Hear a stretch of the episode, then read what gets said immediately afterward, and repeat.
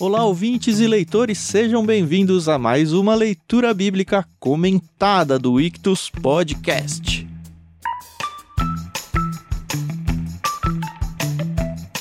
Eu sou o Thiago André Monteiro, arroba Vulgutan, e estou aqui com a Carol Simão e o Thiago Moreira para lidarmos com o capítulo 34 do livro de Gênesis. É meio que um hiato de histórias aqui, mas mais ou menos, né? Bom dia, tudo bem? Oi, pessoal, tudo bem? Aqui é a Carol Simão e vamos conversar, né, sobre esse texto aí, é um pouco pesado e tal, mas faz parte. Olá, sejam bem-vindos aí a mais um episódio, Gênesis 34. Talvez um daqueles textos que nós não gostaríamos que estivessem na Bíblia. um é. texto um pouco mais duro, mais difícil de ler, mas que vai trazer pra gente algumas informações importantes aqui, algumas lições que a gente pode aprender com essa história também. Só para deixar claro, a gente está lendo na NVT, que foi emprestada graciosamente pela editora Mundo Cristão. Então, se você não tem a sua Bíblia aí, quer, tem link aí na descrição do programa. É só acessar aí e conseguir a sua, eles têm vários modelos. E eu quis dizer isso porque a divisão que a NVT faz aqui é um pouquinho diferente do que a gente vai fazer hoje, tá? Ela quebra entre os versos 23 e 24, só que a gente vai fazer uma quebra entre o 24 e o 25. Na verdade, esse episódio vão ser três blocos. No primeiro bloco a gente vai até o verso 7, no segundo bloco a gente vai até o verso 24 e no terceiro bloco a gente vai até o final. Como sempre, fica a nossa gratidão aí para a pianista Maria Lídia, que tem emprestado a trilha sonora aí. Espero que vocês estejam gostando bastante aí da edição. E a gente, antes de começar, quer lembrar vocês que a gente tem o canal lá no Telegram, onde vocês podem conversar com a gente sobre o texto que vocês estão lendo junto com a gente aqui, conversar com outros ouvintes. Tem sido muito legal, a gente tem recebido uns feedbacks bem bacanas por lá. Então fica o nosso incentivo para você instalar o aplicativo Telegram se você ainda não tem aí no seu celular e acessar t.me barra leitura bíblica comentada, tudo junto, sem acento. E aí você vai entrar no nosso canal e poder conversar com a gente, com outros ouvintes.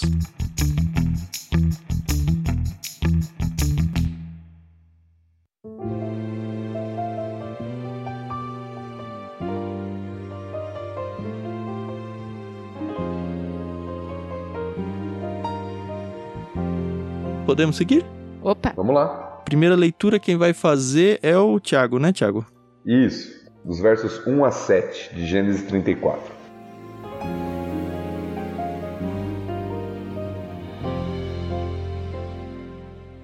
Certa vez, Diná, filha de Jacó e Lia, saiu para visitar algumas moças que viviam na região. O príncipe daquela terra era Siquém, filho de Amor, o Eveu. Quando ele viu Diná, a agarrou e a violentou. Mas depois apaixonou-se por ela e tentou conquistar sua afeição com palavras carinhosas. Disse a seu pai Amor: Consiga-me essa moça, pois quero me casar com ela. Jacó logo soube que Siquém tinha violentado Diná, sua filha. Mas como seus filhos estavam no campo cuidando dos rebanhos, não disse nada até que eles voltassem. Amor, pai de Siquém, foi tratar da questão com Jacó. Nesse meio tempo, os filhos de Jacó voltaram do campo assim que souberam o que havia acontecido. Ficaram abalados e furiosos porque sua irmã havia sido violentada. Siquém tinha cometido um ato vergonhoso contra a família de Jacó, algo que jamais se deve fazer.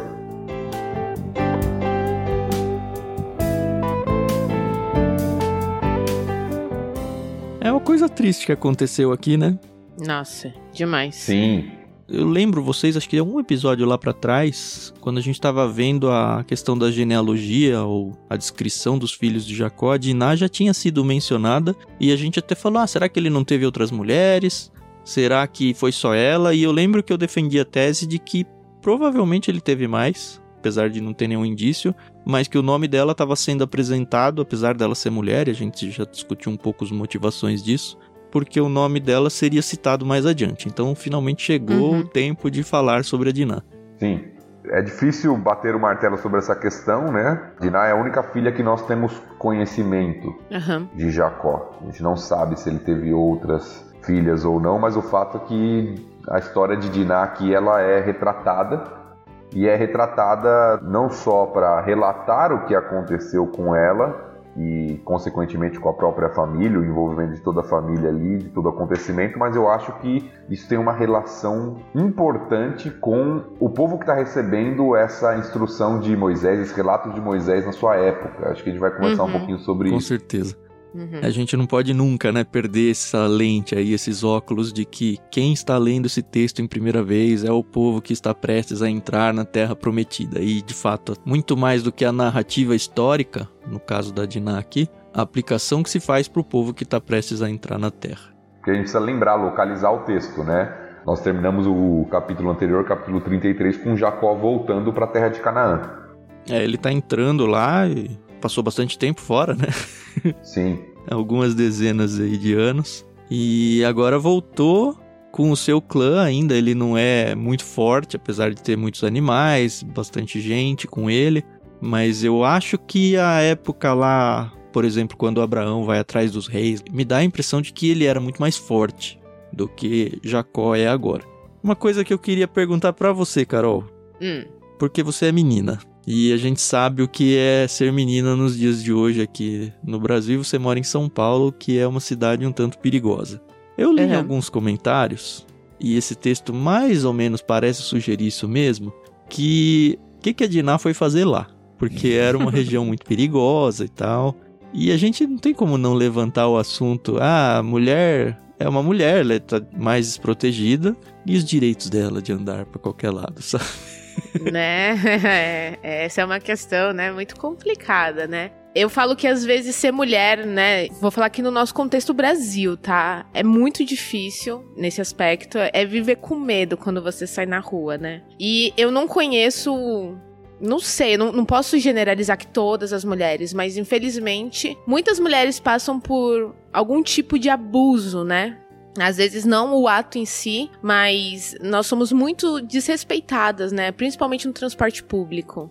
Então, é complicadíssimo. Eu lembro que quando eu engravidei, eu queria muito uma menina, mas depois eu falei: "Ah, Deus, já que é um menino, que bom que é um menino, porque ele não vai passar por tanta coisa que eu já passei, né? Era uma coisa até que a gente tava conversando aqui, meu pai só teve meninas. E é uma preocupação que ele sempre teve de ensinar a gente a se proteger, a evitar certos lugares, certos horários. E é muito triste, né, saber que você não pode sair sozinha de casa muito cedo ou muito tarde, ou pegar um transporte público muito lotado. E uma coisa que a gente nunca pode fazer é culpar a vítima, né? E eu sei que esse parece um papo muito batido e tal, mas você ter o seu corpo, não é nem violentado, mas o seu corpo tocado por uma pessoa da qual não tem essa permissão é horrível. É horrível. Ah, eu chamaria isso de violência, sim, Carol. É, não precisa chegar a vias de fato, sabe? É um negócio é, meio complicado mesmo. Eu, por exemplo, eu não pego metrô e trem sozinha. Eu não pego. Isso é uma coisa minha, porque eu tenho os meus traumas, infelizmente. Eu lembro que quando eu namorava o Fernando, que a gente tinha, às vezes, que fazer, sei lá, uma viagem curta até o seminário, por exemplo, o seminário aqui em São Paulo fica na estação de Abaquara, que é a última estação do metrô da linha azul. Só que a gente tinha que passar pela Sé, por exemplo. Quem conhece São Paulo sabe que numa sexta-feira à tarde a estação da Sé é uma estação bem complicada. E eu só pegava metrô se eu tivesse com o Fernando. Fora que muitas mulheres, e eu sou uma delas, não sabem reagir. Então, é muito difícil. É difícil, gente, é difícil. Por isso que, assim, quando eu vejo um texto como esse, eu fico muito triste, muito, muito triste, porque eu não posso nem imaginar o trauma que a Diná sofreu e que muitas mulheres sofrem, né, diariamente. Fica aí minha solidariedade de verdade a todas que já passaram por esse tipo de situação. E o pior é que o agressor aqui é o filho do rei, né? Então, eu acho que só perde pra Davi lá depois, mas isso é mais pra frente. Mas a ideia é justamente essa, né? O poder que gera essa ideia de você estar tá acima de tudo e você pode fazer o que você quiser. O né? que você quiser, com quem você quiser, né? É difícil. Agora, uma questão que você trouxe aqui a gente não sabe, o texto não dá esse indício de quanto tempo se passou entre a chegada de Jacó para Canaã e o acontecimento aqui. Uhum. Mas será que Diná sabia da situação da cidade? Que você levantou a questão. O que ela foi fazer lá diante de um povo, né? Como o povo é descrito. Mas será que ela tinha consciência dessa situação, dos perigos? E se tivesse, era uma coisa para ela não fazer? Porque é o que a Carol falou, ah, eu não pego metrô, eu não pego o transporte público em tal situação, tal, tal, tal. ela não vai com nenhum homem aqui, né? Ela vai com as mulheres da terra. Não, na verdade ela vai sozinha. É, ela vai sozinha ela encontrar vai com as moças. Visitar, exato.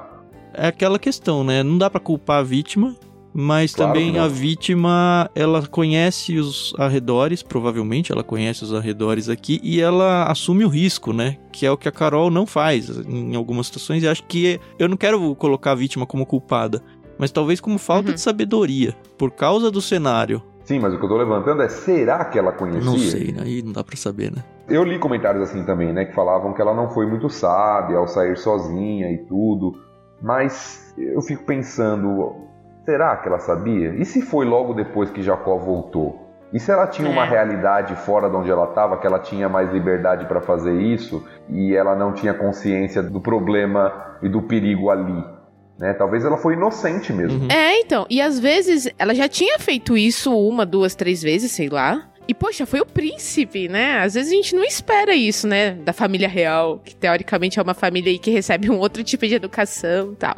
Não sei, né? É complicado. E se, se, a gente não sabe, como a gente falou no começo, uhum. se ela for filha única, uhum. parece me sugerir aqui o texto que ela tá meio sozinha, né? Ela vai visitar algumas mulheres, né, da região. Pra ter amiga, né? É, parece isso, não sei se é isso. Não, né? mas acho que faz bastante sentido mesmo.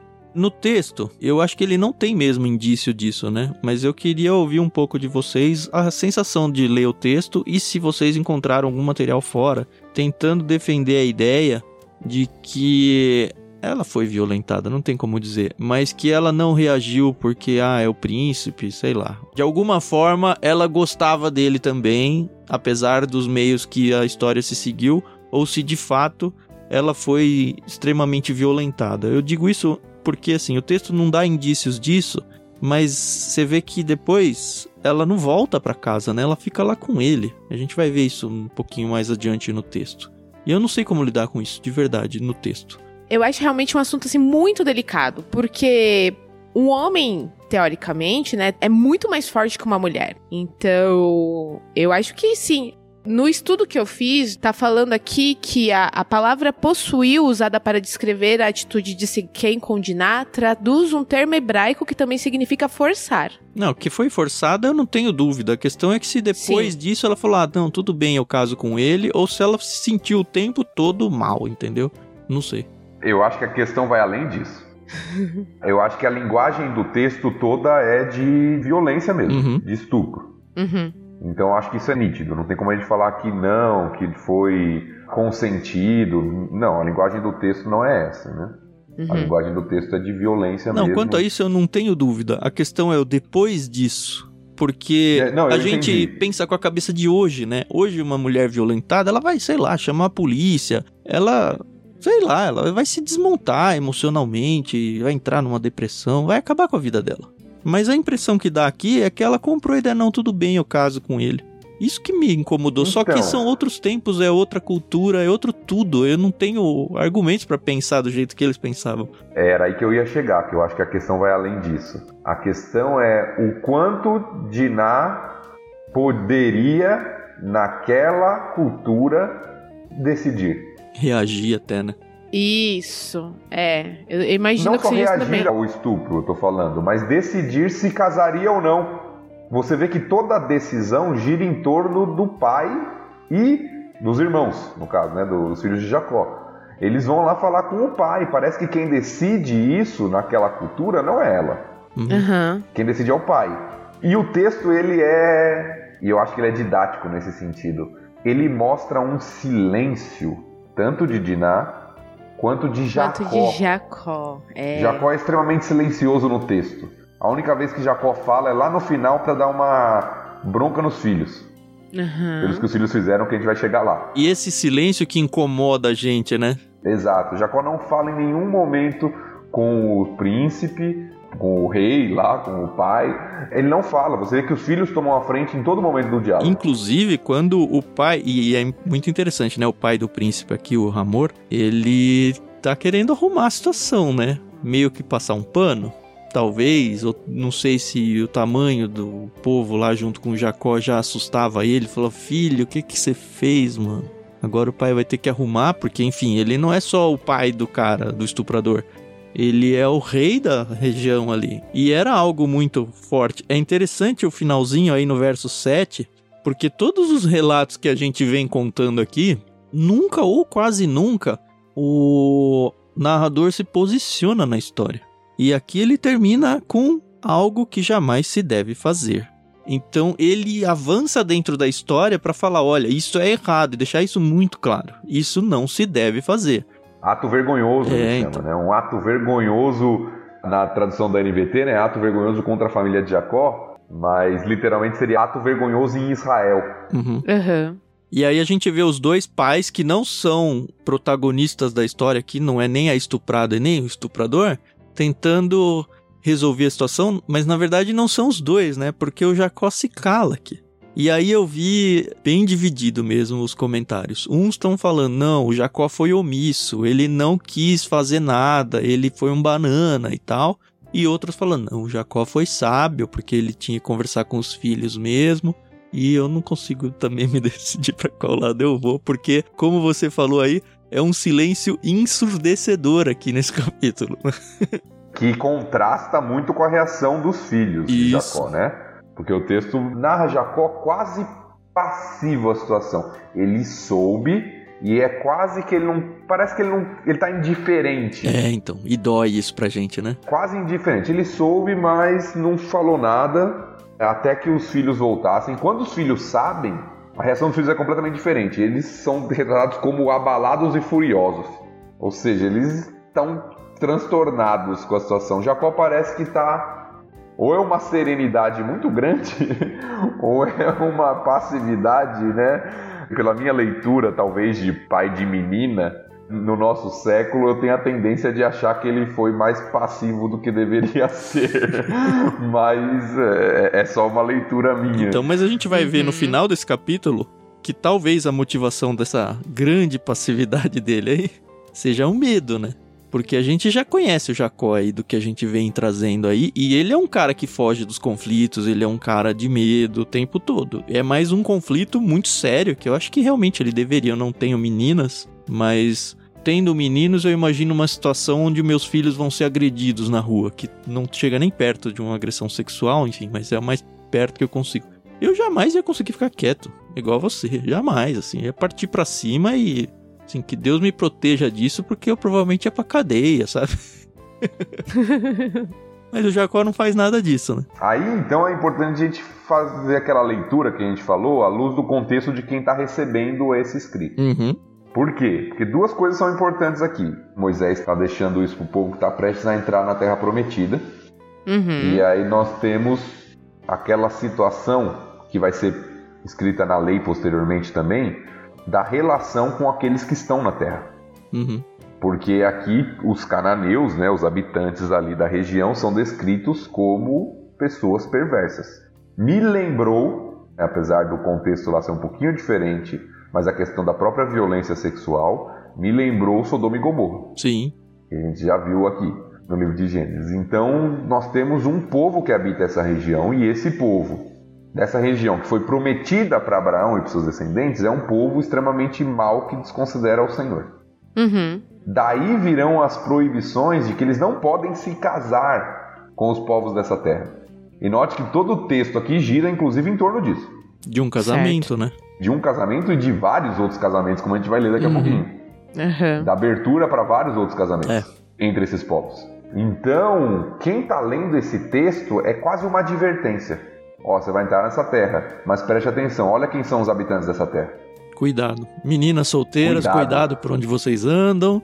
Pessoal, não vamos colocar as carroças na frente dos bois aqui, porque a gente tem que ter um cuidado em se misturar. Mas vai ficar muito claro nessa segunda parte isso, né? Exatamente. E outra coisa é que em Deuteronômio nós temos leis sobre o que está acontecendo aqui. Uhum. Uhum. Nós temos leis que foram dadas caso isso acontecesse. E elas eram super novas para o pessoal que estava lendo isso em primeira mão, né? Exatamente. Então, lá em Deuteronômio 22, eu não vou ler o texto todo porque ele é um texto longo, mas você tem leis, por exemplo, se um homem abusasse de uma mulher, como foi o caso aqui, né, violentasse a mulher, ela seria considerada inocente e ele deveria ser morto. Uhum. Uhum. Essa era a lei. Ah, se foi um adultério, os dois deveriam ser mortos. Consentido. Mas se um homem abusasse de uma mulher, ele deveria ser morto e ela seria considerada inocente. Uhum. Então nós estamos aqui diante de uma situação grave que a própria lei que Moisés deu para o povo já previa uma punição. Isso mais adiante desse contexto mais aqui, né? adiante desse texto, claro. Aqui, aqui eles não tinham a lei ainda, estou pensando nos que estão Uhum. ouvindo, né? E que mostra o problema que talvez essas pessoas que estão ouvindo vão lidar ao entrar na terra de Canaã. Uhum. Uhum. Por exemplo, a gente até já citou isso, quando a gente falou lá de Sodoma e Gomorra novamente, do período dos juízes, Já. que aconteceu uma história muito parecida lá no livro de Juízes com o que aconteceu em Sodoma e Gomorra, Uhum. e lá eles já estão na terra de Canaã. Sim, com lei. Uhum. É, a Bíblia tem esses textos difíceis, né? Não é doutrinariamente difícil, é difícil de lidar como história mesmo.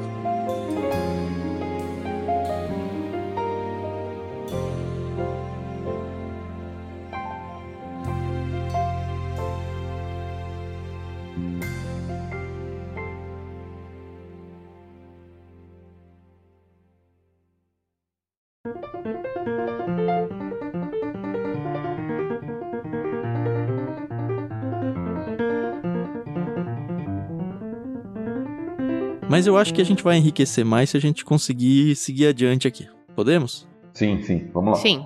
É a Carol que vai ler, né, Carol? Isso, do verso 8 ao 24.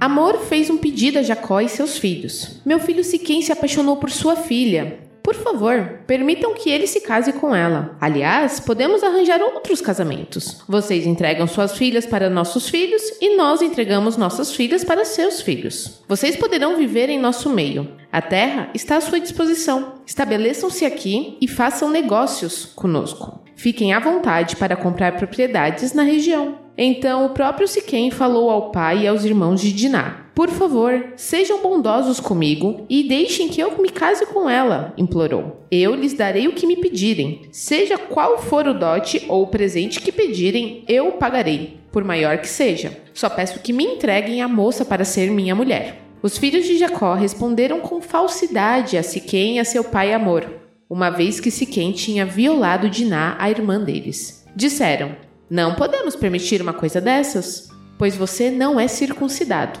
Seria uma vergonha para nossa irmã casar-se com um homem como você. Porém, temos uma solução. Se todos os homens do seu povo forem circuncidados como nós somos, entregaremos nossas filhas e nos casaremos com suas filhas. Viveremos entre vocês e nos tornaremos um só povo. Mas, se não concordarem em ser circuncidados, tomaremos nossa irmã e iremos embora. Amor e seu filho Siquém aceitaram a proposta. Sem demora, Siquém fez o que tinham pedido, pois desejava ardentemente a filha de Jacó. Siquém era o mais respeitado dos membros de sua família e foi com seu pai Amor apresentar a proposta aos líderes que estavam à porta da cidade. Esses homens são nossos amigos, disseram eles. Devemos convidá-los para viver entre nós e negociar livremente conosco. Há bastante espaço para eles nessa terra. Podemos nos casar com as filhas deles e eles com as nossas. Mas eles só aceitarão ficar aqui e tornar-se um só povo conosco se todos os nossos homens forem circuncidados como eles são. Se o fizermos, todos os seus rebanhos e bens passarão com o tempo a ser nossos. Aceitemos a condição deles e deixemos que se estabeleçam entre nós. Todos os membros do conselho da cidade concordaram com Amor e Siquém, e todos os homens da cidade foram circuncidados.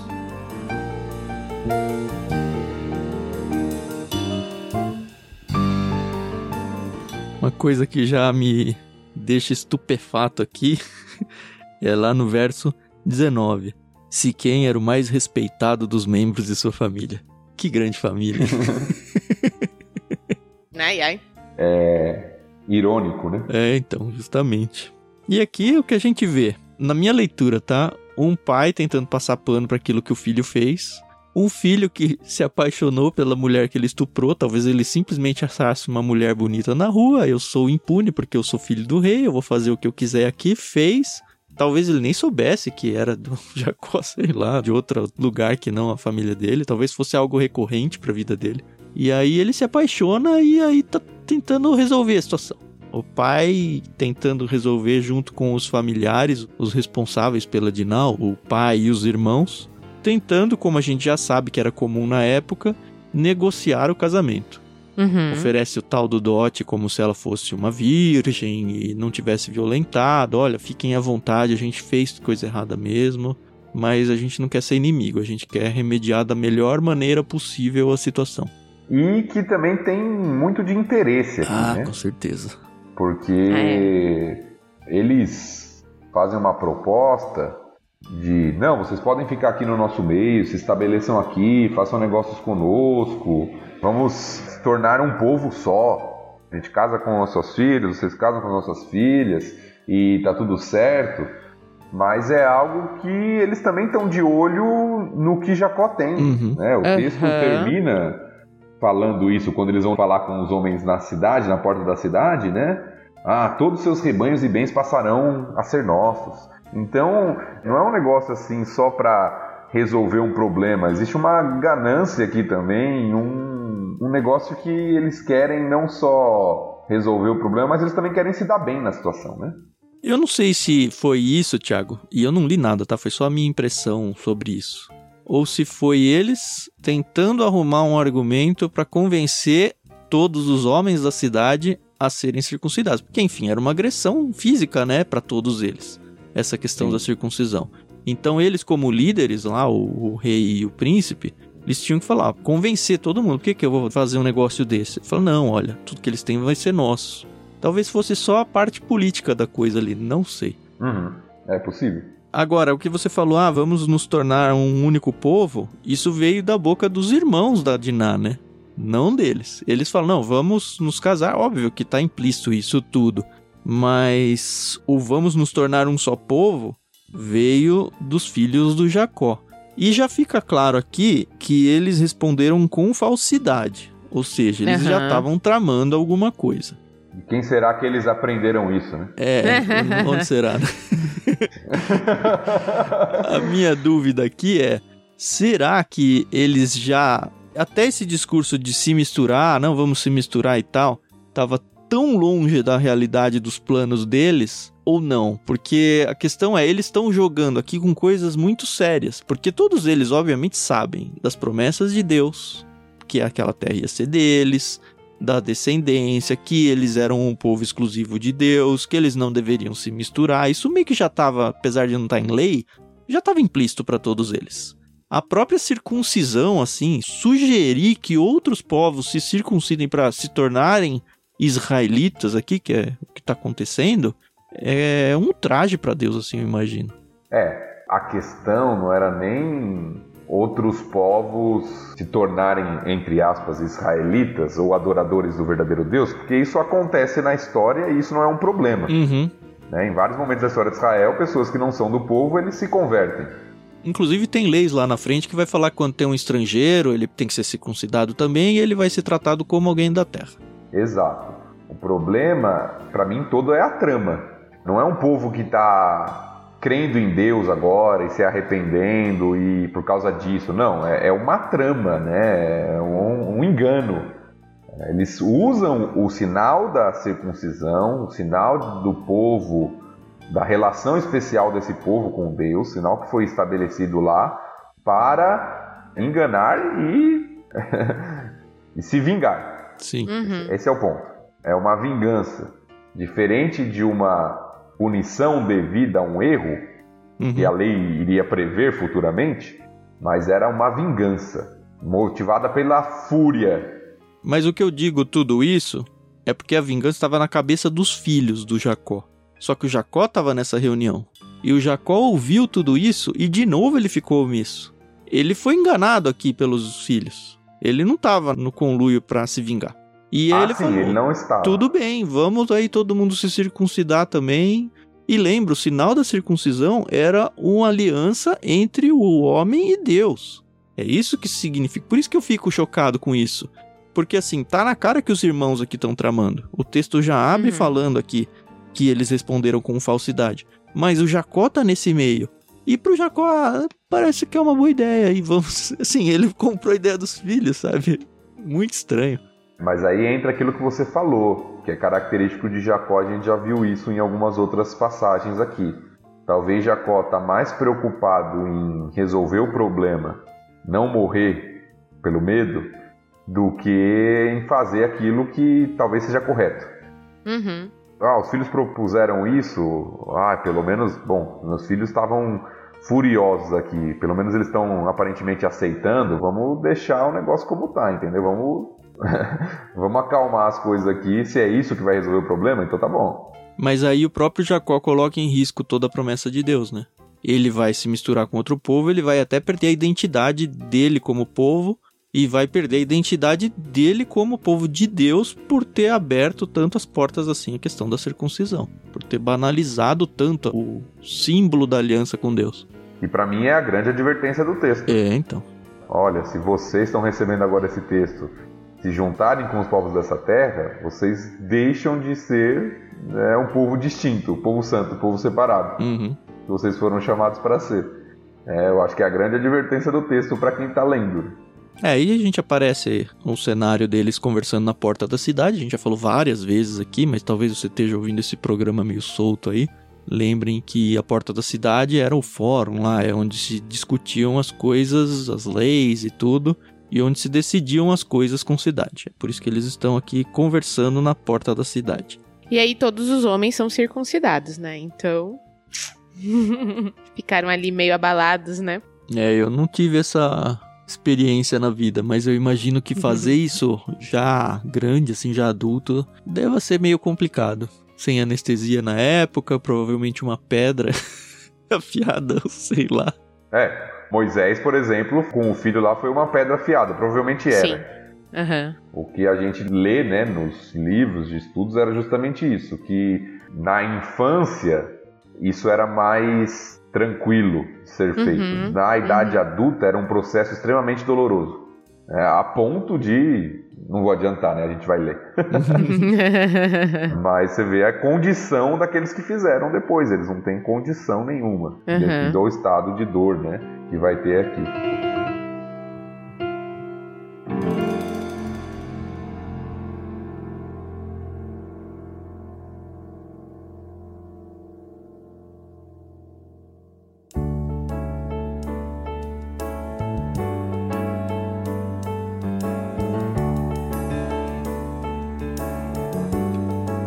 Gente já pode virar sequência da história, não? Sim. Eu acho que sim.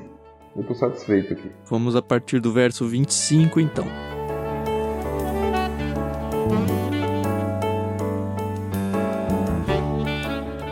Três dias depois, quando eles ainda sentiam dores, dois filhos de Jacó, Simeão e Levi, irmãos de Diná por parte de pai e mãe, tomaram suas espadas e entraram na cidade sem encontrar resistência. Então massacraram todos os homens de lá e mataram Ramor e seu filho Siquém ao fio da espada. Depois tiraram Diná da casa de Siquém e voltaram para o acampamento. Enquanto isso, os outros filhos de Jacó chegaram à cidade. Vendo eles que todos os homens estavam mortos, saquearam a cidade, pois sua irmã tinha sido violentada ali. Levaram as ovelhas, os bois e os jumentos, tudo que conseguiram encontrar dentro da cidade e nos campos. Tomaram todas as riquezas, saquearam as casas e levaram as crianças e mulheres como prisioneiras. Depois de tudo isso, Jacó disse a Simeão e a Levi: Vocês arruinaram minha vida. Serei odiado por todos os povos desta terra, pelos cananeus e ferezeus. Somos tão poucos que eles se unirão e nos esmagarão. Eles me atacarão e toda a minha família será exterminada.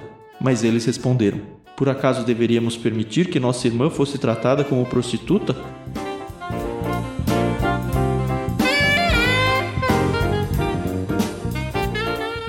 E acaba. É isso. Pois é. É um daqueles textos que a gente, apesar de toda a questão difícil do texto, mas que a gente não gosta como acaba, né? Porque parece que o diálogo é interrompido. Parou. E não retoma, Parou. assim, né? É, não, não tem. Depois a história acaba. O que, que Jacó falou quando os filhos responderam isso? A gente não sabe. Porque você tem um problema, né? Tanto é que lá na frente, o que a gente vai saber, quando Jacó está morrendo e vai deixar as bênçãos aos filhos, Simeão e Levi vão ter consequência disso que eles fizeram. Uhum. Uhum. Lá em Gênesis 49. Quando a gente chegar lá, acho que a gente menciona melhor. Mas lembra a ordem Uhum. do nascimento. Foi o Ruben, Simeão, Levi e Judá. Só Uhum. parar nos quatro primeiros. Se a gente for pensar em primogenitura, deveria ser o Ruben. E o Ruben ele vai perder, a gente vai ver porque ainda vai ter uma história que ele vai fazer uma lambança aí, não vamos adiantar muito, mas eu acredito que ele perdeu a primogenitura dele ali. E aí, beleza, agora vai pra Simeão. Só que Simeão e Levi, que seriam o filho número 2 e número 3, fizeram essa lambança aqui. E eu nem sei se foi só os dois, viu? Talvez eles tenham sido os cabeças do plano aqui, mas todos os irmãos, pelo jeito, entraram na briga aqui e saquearam a cidade juntos. Talvez eles não tenham matado todos, né? Aparentemente foi só o Simeão e o Levi. E aí o que leva talvez a primogenitura pra ajudar, eu não sei, mas isso é história pra outro momento. Mas tá na cara que o Simeão e o Levi, encabeçando aí todos os irmãos, já tinham tramado tudo isso, né? Quando propuseram aquela loucura de não, vamos lá, vocês podem se circuncidar, e eles usaram a circuncisão aqui como um argumento de guerra aqui, né? A gente não tem condição de atacar vocês, porque o próprio Jacó reconheceu que nós somos poucos na terra, né? Mas, Uhum. se vocês todos estiverem machucados, aí o cenário parece que muda um pouco. E aí o texto descreve o que a palavra usada aqui na NVT foi muito boa, né? Um massacre. Você vê algo aqui extremamente motivado pela fúria, pela ira, mas extremamente cruel, né? Uhum. Nossa. Ah, você, príncipe do povo, violentou nossa irmã? Agora a gente entra e extermina todo mundo. Pois é. É, é uma reação ali, você vê a fúria, a ira desses homens aqui, né? Eles vão lá, Recuperam a Diná. tiram Diná de lá, porque aparentemente foi. Não, ok, tudo acordado, pode ir e tal, com ela e tal. Tiram ela de lá, voltam com ela pro acampamento, matam todo mundo, levam as crianças e as mulheres como escravas, como prisioneiros. Nossa. Levam toda a riqueza, todo o rebanho, ou seja, eles têm uma atitude aqui de realmente o que Jacó está preocupado depois, É segurança, né? Todo mundo vai olhar o que está acontecendo aqui. É algo que até no olhar dos ímpios ao redor e dos cruéis e da- do povo meio sem escrúpulo pelo que a gente está vendo, vai ser algo. Olha o que eles fizeram. Aham. Mas eu acho que, na verdade, eles também. Isso é uma conjectura. Eu acho que eles queriam passar uma mensagem, né? Ó, quem se meter com a nossa família, o que, que vai acontecer, né? Conjecturas. É, pode ser, mas eles não têm grande exército, né? É, então. Mas assim, eles têm a promessa de Deus de proteção, né? Que o Jacó nunca acredita, é impressionante, meu. Mas, Thiago, então eles acreditam que, ó, deixa eu agir do jeito que eu quiser porque Deus vai me proteger? Não sei, né? Porque assim, eles não, são meio cabeções não é eles aqui, terem né? acreditado, é o Jacó não ter acreditado, porque o Jacó fala, ah, agora a gente vai ser Tá. exterminado. Como que Aham, Jacó, entendi. passado tudo que passou, tem coragem de falar um negócio desse, sabe? Verdade, verdade. Agora, a gente vê de um lado, é, é muito pendular a coisa, né? Ao longo dessa história inteira, a gente vê de um lado um Jacó extremamente passivo. E do outro lado, filhos de Jacó extremamente impetuosos aí, extremamente irritados e metendo os pés pelas mãos. E podia ser um pouquinho de cada, né? Agora, como que vocês resolveriam essa questão? Ai, não, eu eu prefiro me abster dessa resposta. Difícil, né? Não, a gente é vê a história acontecendo, a gente recrimina o Jacó, a gente recrimina os filhos, e aí a gente fala, tá, aí eu lá, faria o quê? Uhum. Não sei. Eu acho que eu faria muito mais o que os irmãos fizeram do que o que o Jacó faria. O que não quer dizer que eu estou certo. É difícil porque, aparentemente, nós estamos diante de uma situação, a não ser pela trama, como foi feita aqui, em que eles não tinham poder de estabelecer uma guerra. Uhum. Aham. Ah, vocês fizeram isso? Não, não tem acordo, a gente vai resolver isso aqui.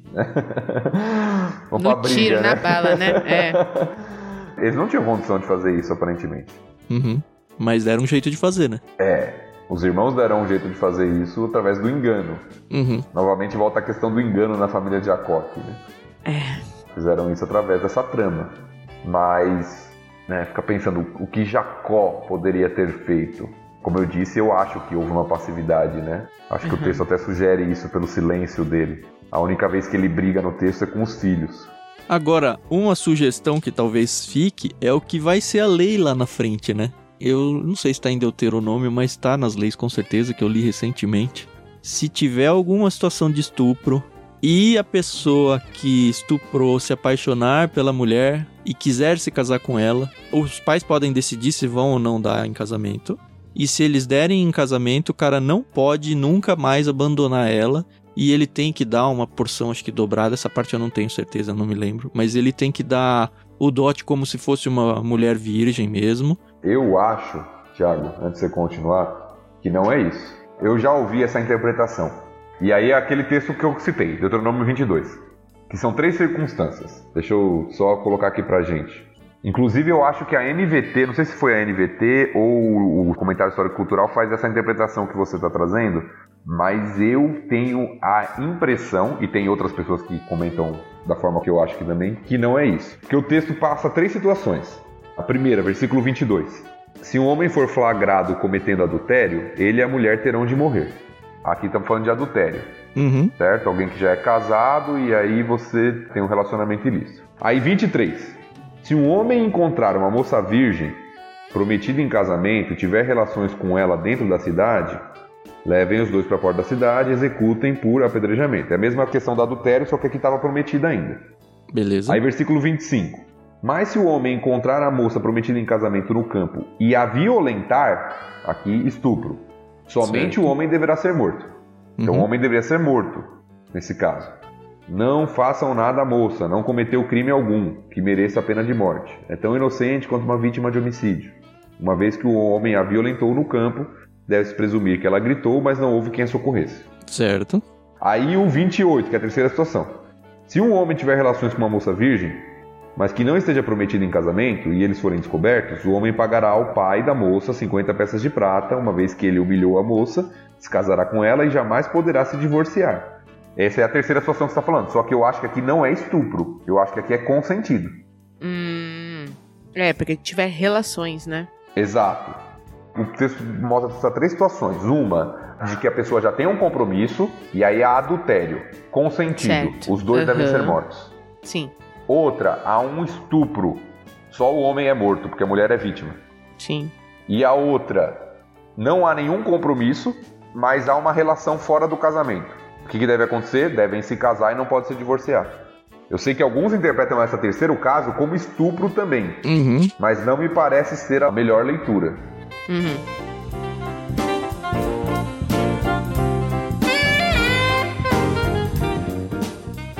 Então nós vemos esse medo, né, de Jacó que levou uhum. a sua omissão e o medo desse extermínio aí, e aí vemos a resposta dos filhos, né? de Simeão, de Levi, que estão sendo questionados e que deixa uma pergunta mesmo pra gente, né? A gente deveria deixar que nossa irmã fosse tratada como uma prostituta? É a pergunta que eles fazem para Jacó. Então, ah, tá bom. Você fazer, agora está né? reclamando do que a gente fez, a gente ia deixar isso sem consequência por nada? Uhum, é. E aí o texto se silencia. Acaba, né? Acabou o manuscrito ali. É, o texto acaba, a gente não sabe, né? O que Jacó respondeu? Talvez Jacó ficou mudo, não soube nem o que responder, mas o texto não fala. Quem tá com a pois é. razão? É. Talvez nenhum dos dois. É. Talvez Jacó foi passivo demais e os filhos foram extremamente vingativos e violentos demais. Passaram da conta. Mas o texto se silencia difícil, né, arbitrar em cima disso. Mas é, é interessante a Bíblia, é interessante demais, porque a gente já viu isso várias vezes, né? Ela não tá preocupada em preservar seus heróis, né? O herói é Deus da história.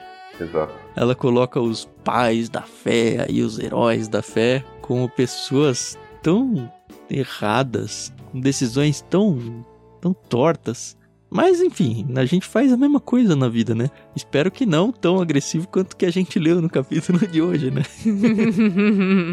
Mas a gente faz as nossas estripulias aí e ainda assim Deus nos usa, né? Deus usou Jacó, o bananão Jacó uhum. e todos os filhos, né? A gente não pode esquecer, as tribos de Israel surgiram desses caras que foram lá saquear e matar todo mundo na cidade. Próprios levitas, né? É. Apesar de. Levi ter tido a consequência na bênção, os, levitas foram a tribo separada para o serviço do templo, né? Do culto ao Senhor. Pois é. Então, se você tá se achando muito indigno aqui pra Deus, muito indigno de qualquer coisa ou de misericórdia, lembra dessa história aqui, né? Lembra do que Deus fez com pessoas que agem como nós agimos no dia a dia, fazendo as nossas grandes bobagens, mas Deus usa nossas vidas do jeito que Ele quer, pra honra e pra glória dele, vai continuar usando. Ele tá usando nós três aqui, imagina, pra fazer esse negócio.